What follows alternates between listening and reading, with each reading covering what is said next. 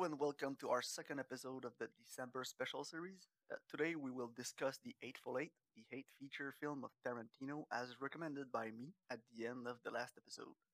But first, Karen, how are you doing today? Oh, I'm doing pretty good. You?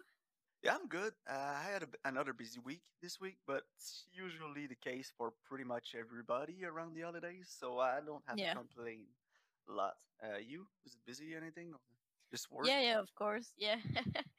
um, I'll have a little bit of vacation like in next week, so uh, Yeah. take this time to rest and play some video games. Yeah, on my side, I have Friday and Monday that's coming, and then I Yeah. have Friday the next week. So it's gonna be like four four day week and then a three day week. Yeah, that's it. So yeah, but I'm gonna work because I just moved in Toronto, and with the lockdown and everything, uh, we can't do anything, right? So might as well work. Yeah, no, not really. But I just I just started um Breath of the Wild, the latest Zelda game. Yeah. Yeah, and I, I'm a- I'm a bit addicted, so uh, I'm looking forward to Oh. playing for these days. All right. Oh, that's good. You could tell us about uh, your gameplay in the next episode, right? yeah, sure. So, uh, are you ready to step into the discussion, or you, do you have any Yes. subject you want to talk about before? No, I'm, I'm ready to talk about the Hateful Eight.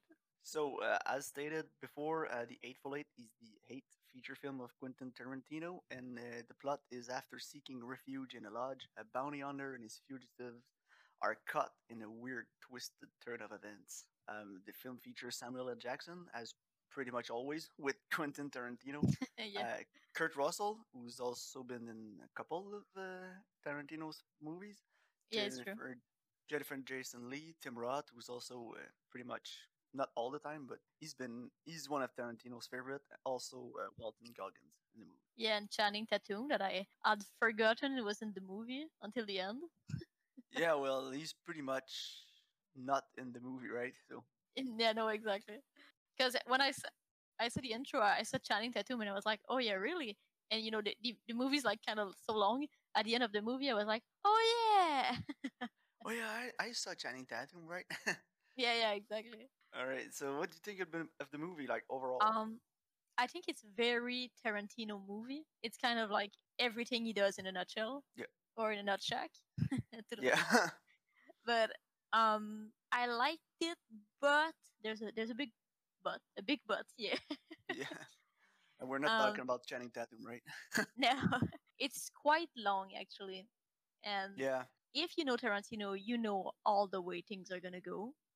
And to me, it was kind of you know um, I kind of knew where the story was going and how it was gonna end. It's just like the road that leads you there is quite long. So I actually watched it in like three parts, mostly because I was busy, but also because I couldn't wait for the end. I think that like the third act is very strong, but you know the first two acts I think they drag a little bit. Yeah, for me, Uh, it's the first act that drags a lot. Yeah. um, before they get to the cabin when they're when they are in the stagecoach. I think it takes a lot of time before they get there. But I, I like when they get there first. But there's Yeah. there's a lot of outside scenes when they first get there, and they're Yeah. pretty much the only outside scenes we get in the movie. Because everything else is like either s- shot in the stagecoach at the beginning or shot in the cabin after that. But I like the winter setting. I like the tempest and all that. I thought it brought a mm-hmm. lot of tension to the film. So that I liked. I would have taken a little bit more of it. But yeah, like you said, the the runtime and the, that that movie is way too damn long.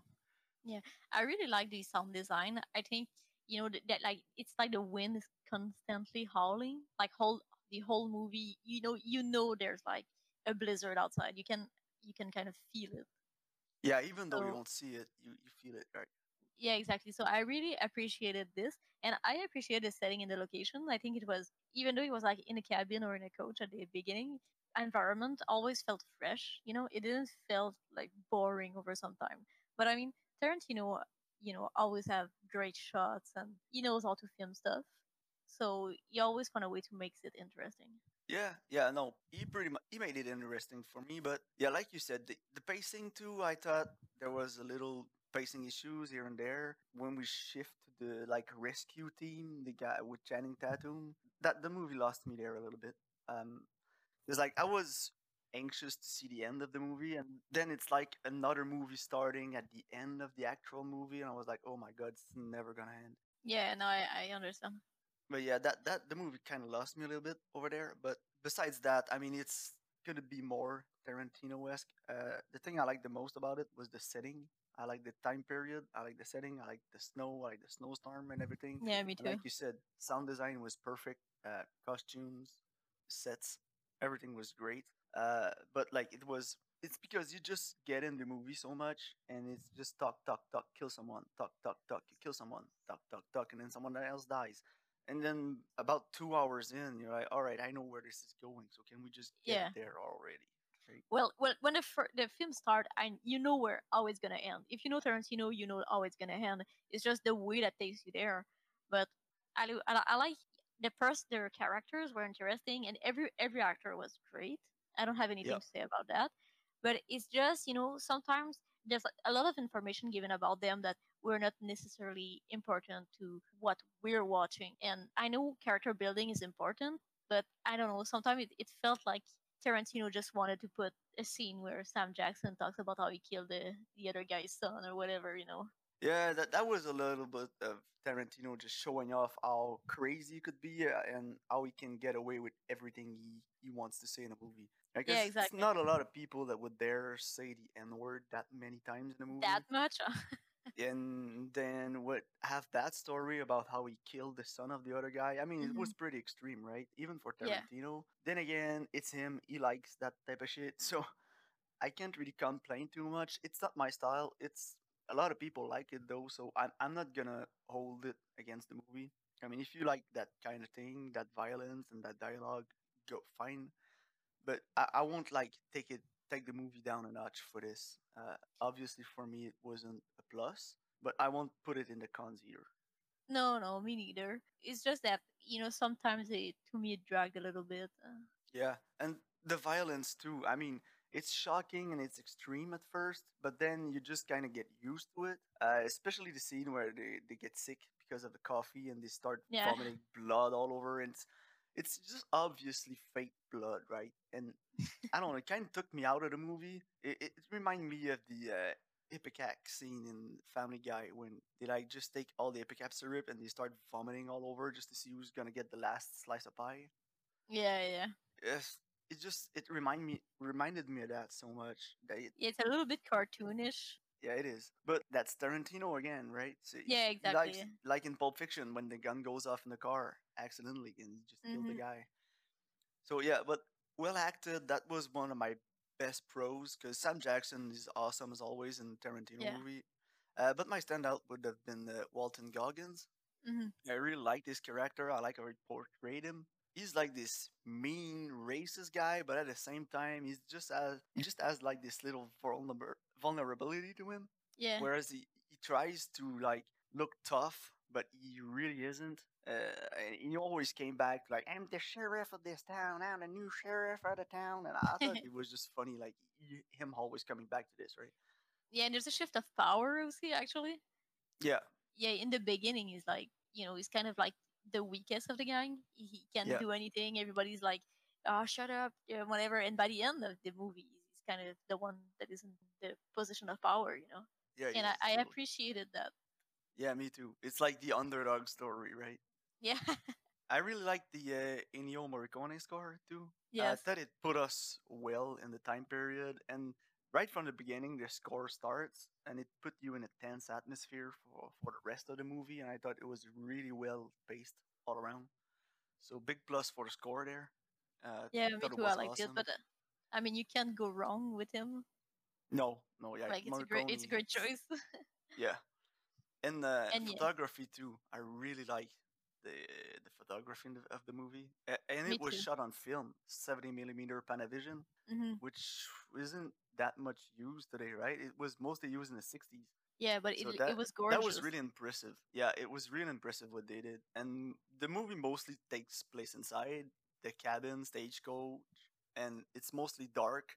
And there's almost no direct sunlight in the camera, too. So, and they always make it interesting, and the scenes are always very well lit. And I just like the focus. I don't know if you yeah. see yeah, what they did with the focus of the in the movie. It, they just like Mhm. pull focus at some places to just to so your eyes wander around the scenes a bit and keep you guessing about what's going on. So that that was really interesting. It was like kind of a subliminal way to to just make the movie more dynamic and that people wouldn't just fall asleep during it, right? Yeah, no, no, it was great, and I love you always how shots the movie too. I mean, when the characters are introduced, sometimes you just see their feet at the beginning, and then he pans out, and then he shows you the characters. But you know, it, it, it shows you kind of important details first, and then the whole picture. You know, like when he introduces us to um, like Channing Tatum's gang. You know, when Yeah. they they cut back at when they arrive, you only see their feet in the carriage. You only see like your you don't see them until they're really inside and that the people inside see them Yeah. and you know it's just interesting ways to tell a story Yeah, it puts you in the perspective of the people inside too. They don't really know what's going on and yeah gonna come exactly in, right? And it builds attention for the uh, the audience. So that that was really great. But then it's great director of photography. I forgot his name, but he won like three Oscars. And you put Tarantino with him, of course, the movie's gonna look mm. gorgeous, and the scenes Yeah. are gonna be well well put together, and it's just gonna be dynamic, right? It's not like, boring to look at. no exactly because i can see the same scenario but shot in a boring way Yeah, and, and like how, how terrible it would be oh yeah, you just sleep all the way through. exactly This movie's almost three hours, right? So you got to Yeah. make it interesting somehow. And Tarantino's he make he makes it interesting with the dialogues and the characters because they're all like crazy people, right? And they have Yeah, to be, or else it's boring. But then you also have to make it interesting to the eye and to the ear. So the, that's where the sound design is so great and the score and the photography. So that's the that's all the level the movie worked for me. yeah me too But overall, I gotta say, like, you have to be in a good mood to listen to that film, uh, not too Yeah. tired either. Because even if it's interesting, it's really easy to like fall asleep at some time because the movie's long and you gotta concentrate and focus on what's going on on the screen. And then if you're tired of it and it's late, uh, it, it- I can see some people just like nudging their head and just starting to fall asleep. Right? no exactly and if someone's like not familiar with quentin tarantino or doesn't really like him they, they won't like this No, no, exactly. But well, I'm not the biggest fan of Tarantino, like I said before. But still, Mhm. this movie I kind of like because mostly because I'm a sucker for the setting and the time period. But yeah, there, there's a nice quality to it, like uh, what he did with a contained movie like that. I think it's really interesting. Uh, it's Yeah. certainly it's not his best film, but it's not his worst either. I think I don't think so. No, no. But yeah, no, I liked it overall, but yeah, it's it's kind of long, especially like the first act. So, like you say, you have to be in a mood and you have to be aware of what you're getting into. And i- if you're like, oh yeah, I feel like watching this, you're gonna like it. Yeah, it's gonna be if, crazy. if you're bored and you you just want to watch a movie, I don't know. Yeah, no, don't watch that. Just if you want to watch something that's gonna be crazy, extravagant, watch it. You're gonna get your money's worth of it. But if you just feel like laying back and watching something, I don't know, stupid, uh, maybe something else, not that. yeah, I know. But yeah, overall, I I give it a solid seven out of ten for Yeah, film. me too. I mean, it, it's not the best Tarantino. It's certainly not the worst either. There are some really nice things to focus on the movie, but uh, if you're not like all that much into film and how a film is made and all the little details that went into the film, maybe you're not gonna like it as much. So uh, yeah, seven out of ten I think is a good grade. Yeah, me too. I think it's fair. right, yeah. So uh, that pretty much concludes the uh, the discussion. Uh, before we move on to the end of the episode, uh, we're gonna have your recommendations for the next and probably last episode of December. Yeah. So my recommendation is Wind River. Oh, I really, really like this film. Spoiler alert! Me too. I, really like it. Film.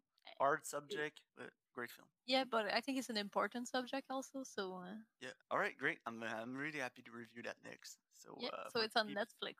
Yeah, it's on Netflix. And Netflix Canada, sure. But Yeah. uh, probably US too. I mean, they have a lot more stuff than us in the US, so probably there. Exactly. So, all right, And I think. Yeah, go ahead. Oh, I just wanted to say it's 2017 and directed by uh, Taylor Sheridan. Yeah, who also wrote it. It was the first time directing a movie too, and he did a really good job. And he also Oh, yeah. wrote um, Hell or High Water and Sicario too before that. So uh, yeah, a really good writer. Uh, can't wait to see all the other stuff he does. But yeah, Wind River uh, for directorial debut, really strong outing. For Yeah. him. Can't wait, wait, can't wait to see what he does next. Yeah, no, me either. So uh, thanks to everybody for listening to this special episode, and we'll see you uh, may probably next week for uh, last episode of December about Wind River. Yes, thank you. Have a good one.